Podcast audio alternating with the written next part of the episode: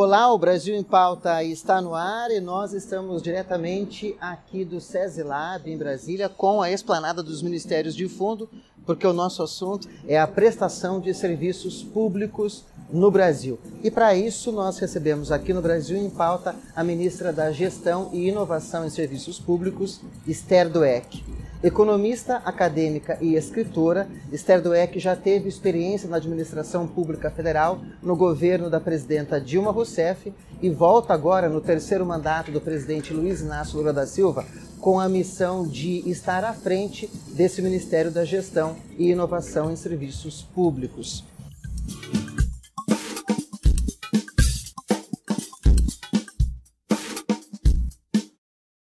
Muito obrigado pela participação aqui no Brasil em Pauta, ministra.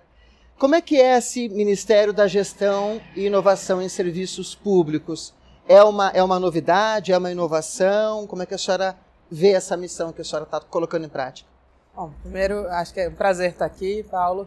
É, de fato, é uma inovação. Nos últimos, a última vez que a gente teve um ministério parecido com esse foi na década de 90, né, o ministro Bessa Pereira, que foi bem conhecido, que era o Ministério da Reforma do Estado mas ela tinha uma diferença muito grande em relação ao nosso agora. Aquele período lá era, era um período de, talvez, de uma mudança na forma do Estado atuar, né? era um período mais neoliberal, como a gente chama, e agora a gente está vindo de um período reconstru para reconstruir o Estado brasileiro depois de um período de muito desmonte que aconteceu no governo anterior.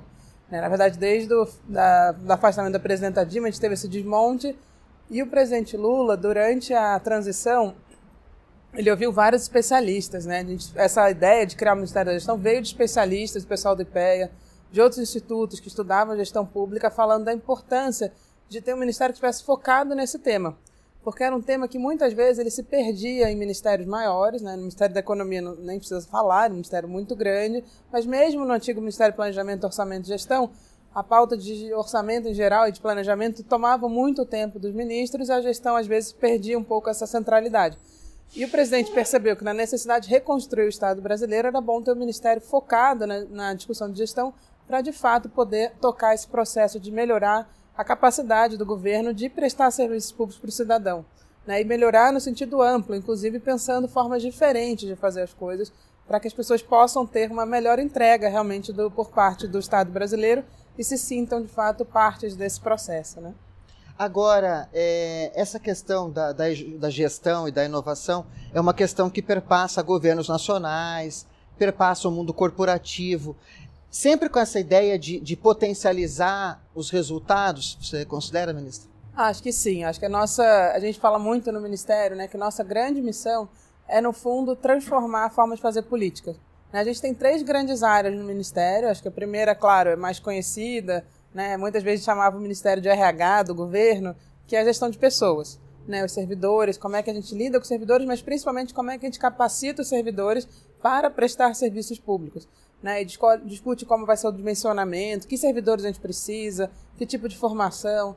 Né, então, a gente tem esse grande processo de gestão de pessoas dentro do Ministério. A gente tem uma área de processos, né, e é muito bacana, a gente tem feito um trabalho Claro, a gente é um ministério que presta serviço para os outros ministérios da esplanada, né? Então é muito bom ter a esplanada toda aqui fundo. em fundo, né? Porque a gente brinca que a gente é meio síndico, mas também né, coordena um pouco algumas, algumas atitudes. Mas gente... Um pouco o que a Secretaria-Geral faz ali no Palácio do Planalto, vocês fazem em termos do Ministério da, da Exatamente. Da é. E a gente, por exemplo, trabalha muito em áreas... Tem ministérios que tão, têm que fazer uma política eles não estão conseguindo fazer do jeito que gostariam. A gente tem duas grandes áreas no Ministério, né, que é tanto a parte de serviços digitais, quanto a de gestão de processos mesmo, de como fazer as coisas, que vão um, um grupo do Ministério lá, servidores, que estudam junto com o órgão, trabalham junto com as pessoas que estão fazendo a política para pensar uma maneira diferente de fazer. E tem uma terceira grande área, né, que então a gente tem pessoas, os grandes processos, mas tem também a parte dos ativos da União, né, principalmente as estatais e o patrimônio da União. Então a gente tem trabalhado muito em como é que a gente usa esses instrumentos que a gente tem no Ministério para melhorar a capacidade de fazer política pública e, de fato, o cidadão ver que está melhorando a capacidade de prestar serviço, que está né, se refletindo na ponta a partir dessas, desses grandes instrumentos que o Estado tem para garantir enfim, melhores serviços para a população. Eu acompanhei um evento que a senhora participou, a COP30 em Belém, onde foi oficializada a, a cidade de Belém como a, a futura COP em 2025. E a senhora falou da questão do caráter social do patrimônio da União, que é uma coisa que vocês discutiram na transição também. Explica para a gente como é que funciona isso na prática. Olha, isso foi demanda do presidente Lula também.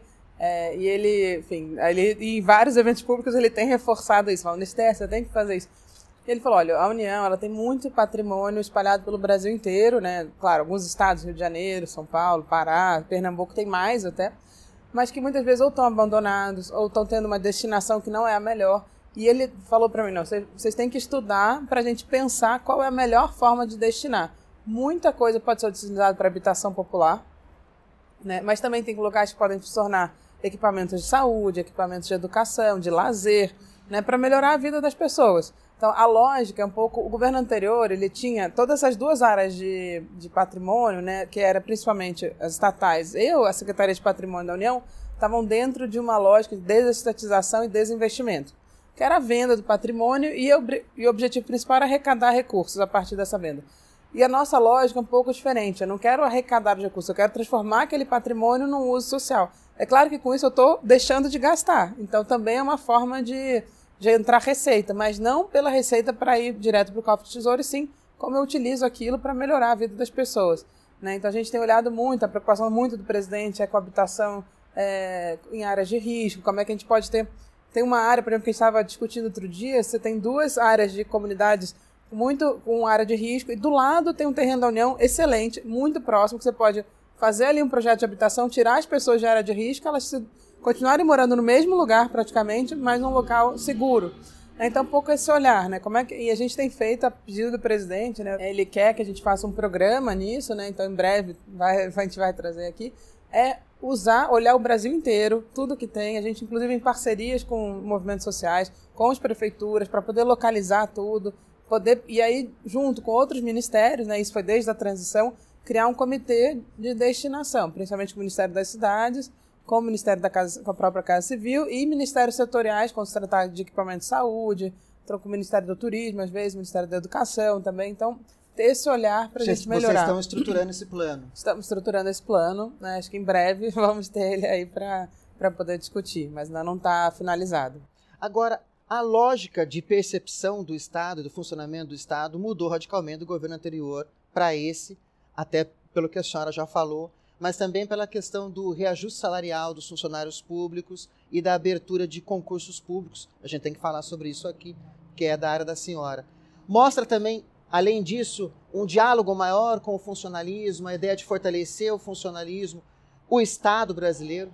Ah, com certeza. Assim, acho que a primeira coisa, a gente não vê os servidores como parasitas. Né? Acho que isso foi uma fala que ficou famosa né, no governo anterior ao contrário, a gente vê os servidores como a maneira de que as políticas públicas cheguem para a população. Né? Eu não consigo fazer política pública sem gente, sem pessoas. Não, o Estado incentiva a economia, um incentivador da economia, Exato. emprega. São 600 mil servidores federais, é isso? É ativos civis. Né? Se a gente inclui militar, dá quase um milhão. E, então, é mais ou menos isso. 600, um pouco menos 600 mil ativos civis e, e militares é mais uns 400 mil, por aí. Né? Então dá quase um milhão de, de servidores públicos, né? seja militares ou civis, atuando para a população. É federais, é né? Federais, federais. É, federais. Porque se a gente pegar municipal, estadual, é aí muito mais. 11 milhões? É, por aí. Algo como 11 Exatamente. milhões. Né? E, e ao contrário do que as pessoas acham, o percentual de pessoas empregadas no setor público no Brasil, comparado a outros países, inclusive países que nem têm um, um Estado tão, é, tão atuante como o nosso, é inferior. O Brasil não tem pessoas falam, ah, o Estado brasileiro é inchado. Isso não é verdade. A gente tem várias maneiras de demonstrar isso. Ao contrário, né? A gente tem é, um percentual de pessoas trabalhando no setor público muito pequeno é, frente ao setor privado. Mas, por exemplo, basicamente, quando a gente pega estados e municípios, a grande área que emprega são três: saúde, educação e segurança. São essas três áreas que são os maiores empregadores públicos. Porque você não tem como fazer educação sem professor, sem o técnico, sem o pessoal da limpeza, sem o pessoal administrativo. Mesma coisa saúde. Como é que você vai fazer sem enfermeiros, técnicos de enfermagem, médicos, né? todo o pessoal que faz o apoio lá, é, pessoal de laboratório, né? Tem muita gente que trabalha na área da saúde. Então, você não tem como fazer saúde e educação sem gente. E segurança também. E tem as né? obrigatoriedades constitucionais, pelo menos em saúde e educação também. Sim, é, até outro dia foi interessante. São dois mitos que e, e, vale a pena é, desconstruir e está sendo feito isso. Quer dizer, que existem muitos funcionários públicos no Brasil em relação a outros países com o mesmo nível de desenvolvimento. Eu acho que um outro mito também é a baixa produtividade do, do, é, do setor público. É, acho que isso também. E nosso ministério, acho que o grande. O nosso mote é aumentar ainda mais a produtividade. Né? E aí acho que até você pensa, falando da questão do reajuste, né? Também o que aconteceu esse ano foi um pouco resolver um pouco uma, uma certa injustiça que tinha acontecido. Na verdade, a maior parte dos servidores públicos federais estava sem aumento desde 2017, e não é nem correção pela inflação, é zero, nenhum aumento. É, e, o, e alguns até 2019, uma parte menor. E no final do ano passado, o Congresso aprovou o reajuste para os servidores do Legislativo e do Judiciário, e não aprovou para os do Executivo. Então era uma, uma questão até de justiça, né, de equidade mínima entre os servidores, você estender um aumento também aos servidores civis. Claro, muito aquém do que eles gostariam, porque a gente não tem condições de recuperar a perda que houve por esse período sem nenhum reajuste. Mas acho que foi uma, um valor bastante significativo que foi importante para poder retomar é, uma comprovação dessa retomada do diálogo. E acho que de concurso é mais importante até, porque o ministro Guedes ele tinha, ele gostava de mostrar a queda da ocupação no setor público federal e que ele dizia que isso era substituição por digitalização, etc. Bom, a gente tem feito um esforço de aumentar a digitalização, mas também de dimensionar corretamente a folha. E a gente viu que grande parte não foi digitalização, foi precarização mesmo. Então, tinham áreas, né? o presidente, acho que foi famoso, o presidente me cobrou ao vivo isso praticamente eu estava na coletiva de anúncio de concurso, o presidente me ligou e falou que faltavam duas áreas que não estavam lá realmente, que vão sair em breve. Que era é, mais para as áreas sociais, tinha educação, tinha saúde, mas tinha os ministérios mais transversais, como igualdade racial, povos indígenas. Povos indígenas fez para FUNAI já, né? Mas também o próprio direitos humanos. Ele falou, está faltando essas áreas. E IBAMA. Né? Ele cobrou muito IBAMA, eu expliquei para ele que IBAMA já tinha um concurso em aberto, mas que a gente vai fazer um novo. E a gente deve soltar em breve também os analistas de política social, que é para trabalhar nesses ministérios da área social que cresceram de importância no governo atual e precisam de gente para trabalhar. E a gente descobriu que esses ministérios estavam totalmente precarizados, sem gente, sem estímulo para trabalhar, porque a política era um pouco até anti-direitos humanos. Né? Então, Alguns foram fundidos em áreas que não eram a área prioritária, prioritária. original ali do ministério. Exato. Bom, ministra, a gente está acabando esse primeiro bloco, está indo para o segundo bloco, mas eu queria já introduzir um outro conceito que está no Ministério da, da Senhora, que é a questão da inovação. Como é que a senhora vê essa questão da inovação no Estado brasileiro, que está sendo implementado? Mas aí a gente retoma essa, essa questão no segundo bloco. Tá, tá ótimo. Bom? Vamos para um rápido intervalo e voltamos em instantes aqui no Brasil em Pauta com Esther Dueck, ministra da Gestão e Inovação em Serviços Públicos. Não saia daí.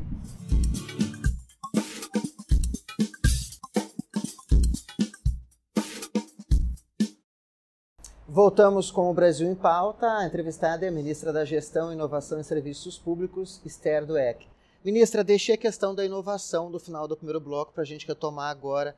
Como é que essa questão está sendo colocada em prática ali pelo Ministério que tem né, esse substantivo no nome? Não, maravilha. Acho que tem uma questão mais geral que a gente tem feito, que a gente chama de consultorias para os ministérios, que é um pouco que eu tinha mencionado antes, que tanto a área da Secretaria de Gestão quanto a área de Governo Digital tem projetos que eles vão aos ministérios para pensar processo de transformação digital e, pro, e como melhorar os processos para que uma política pública seja melhor. Então, a inovação no serviço público é muitas vezes uma inovação de processo, não necessariamente a parte tecnológica.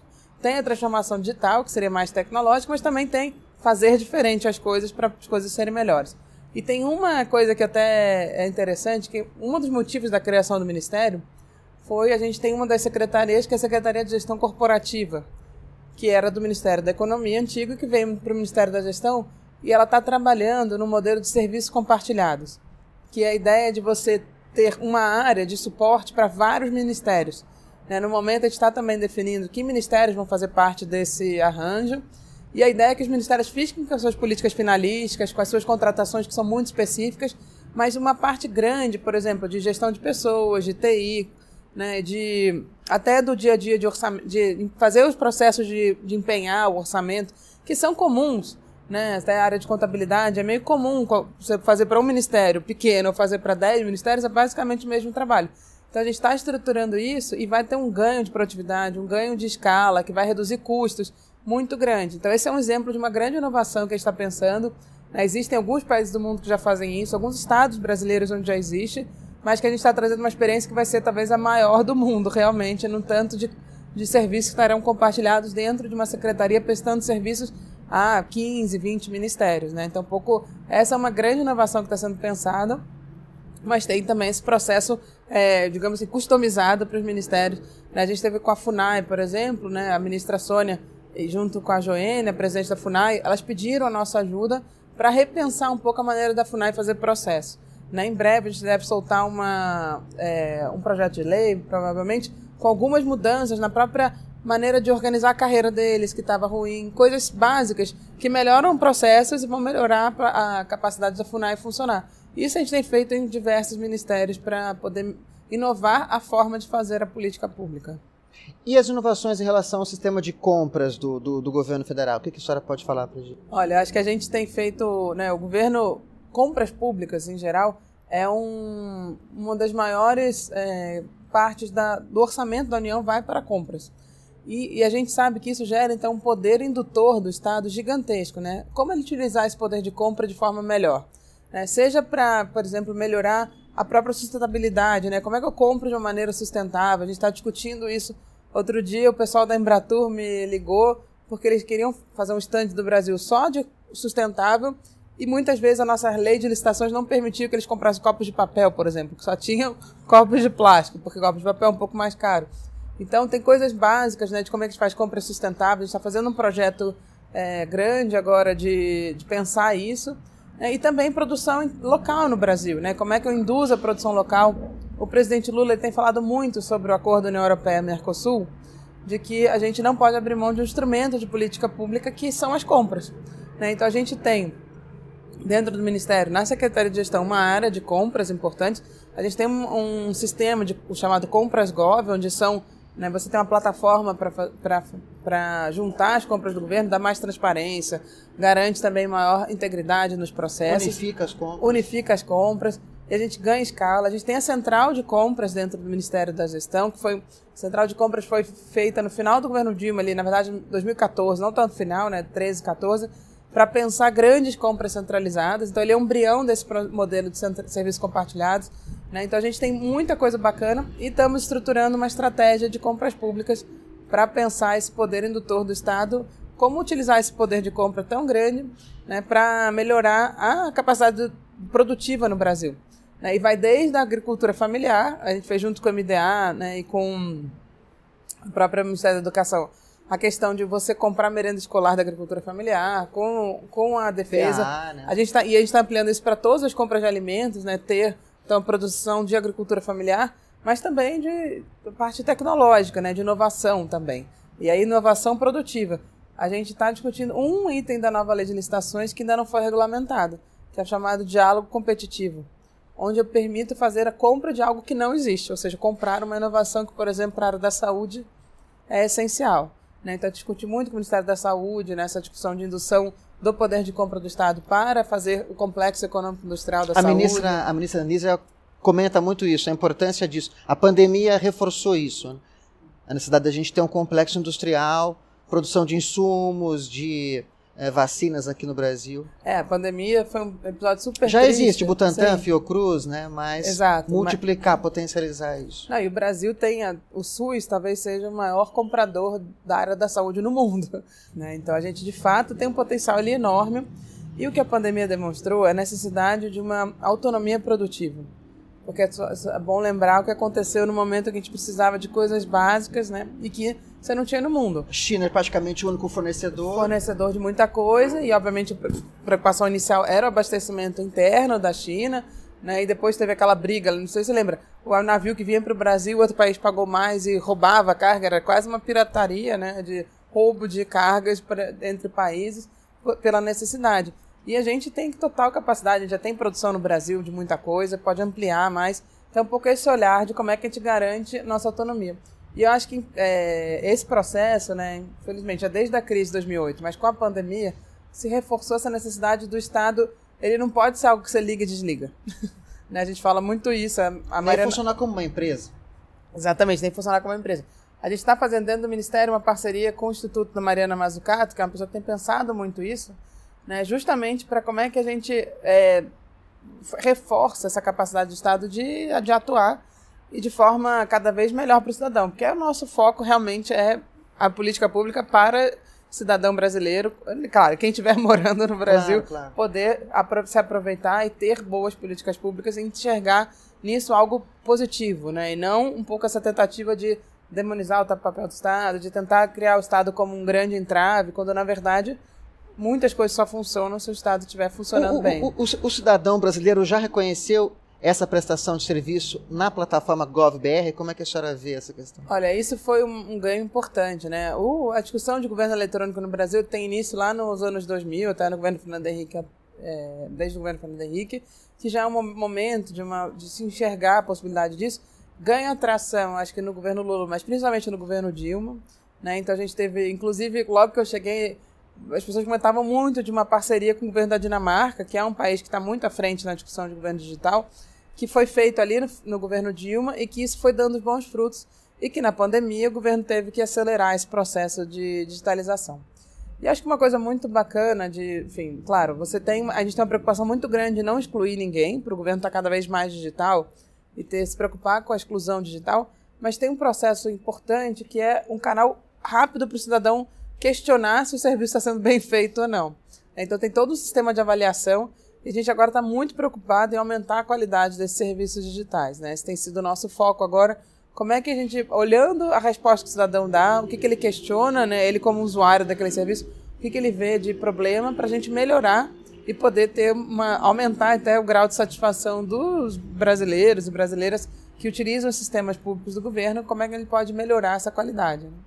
E são serviços públicos federais que existem, é, concretos na realidade, mas que também tem no, no mundo digital. Né? Ah, exato. Por exemplo, o principal hoje em dia até tem sido, dentro do Ministério do Trabalho, a requisição do abono salarial. Né? A própria requisição da Previdência, hoje em dia, você já tem muitos processos da Previdência que são feitos totalmente eletrônicos. A pessoa não precisa mais ir a uma agência do INSS. É claro que as agências são super importantes, ainda tem muita gente que precisa ir até uma agência, mas muita gente, pelo aplicativo Meu INSS, já pode enviar os documentos, fazer as requisições.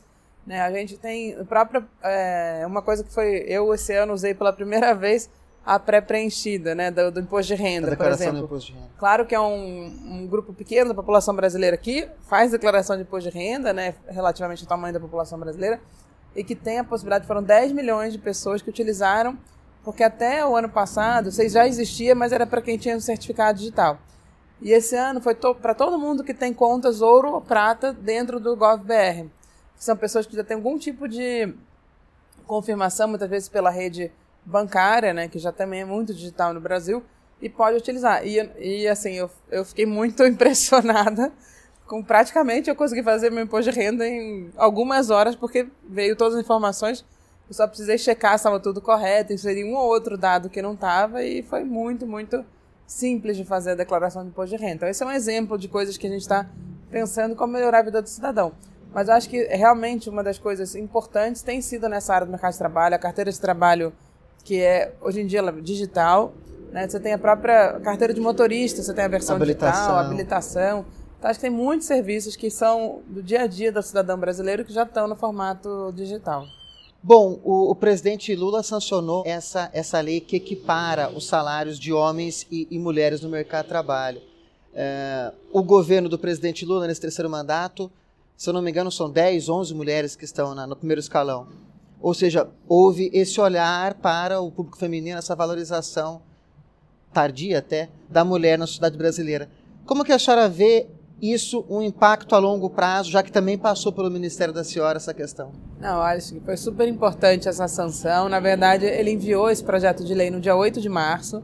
Né? Então teve, e o Congresso teve uma aprovação relativamente célere, né? foi um projeto enviado em 8 de março, e o presidente sempre fala, ah, as pessoas me questionavam, mas isso não já está na lei?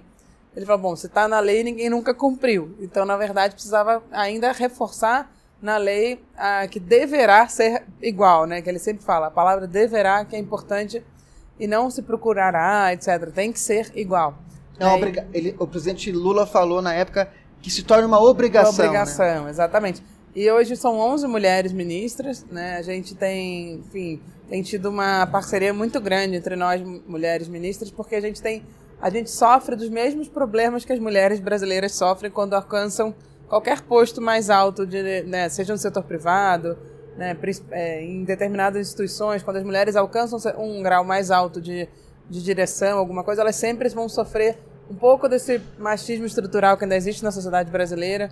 Né? Então, o presidente, ao fazer isso, ele sempre fala: eu fui eleito pelas mulheres, eu ganhei, né, as mulheres votaram majoritariamente em mim, e eu tenho que é, fazer políticas para fortalecer a capacidade das mulheres estarem onde elas quiserem. Um pouco essa a lógica.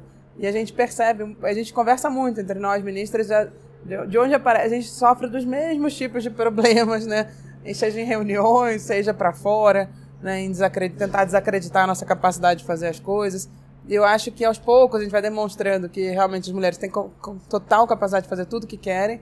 E isso fortalece, eu acho que até, eu sempre falo isso, até para para as jovens, para as mulheres mais novas, perceberem a possibilidade de estar onde elas, que elas podem fazer tudo que elas querem e saber como fazer isso, né? Acho que a gente tem esse trabalho importante de fortalecer e abrir caminhos para mais gente possa, né, que a gente consiga ter a paridade no ministério, né, ou até acima, né? A gente fala que nosso objetivo não é a paridade, é ultrapassar, ultrapassar. a paridade. Ministra, muito obrigado pela entrevista aqui no Brasil em Pauta. Muito bom recebê-la. Muito obrigada, é sempre um prazer estar com vocês aqui e foi ótima conversa. Muito obrigado. Eu conversei com a ministra da Gestão e Inovação em Serviços Públicos, Esther Dueck.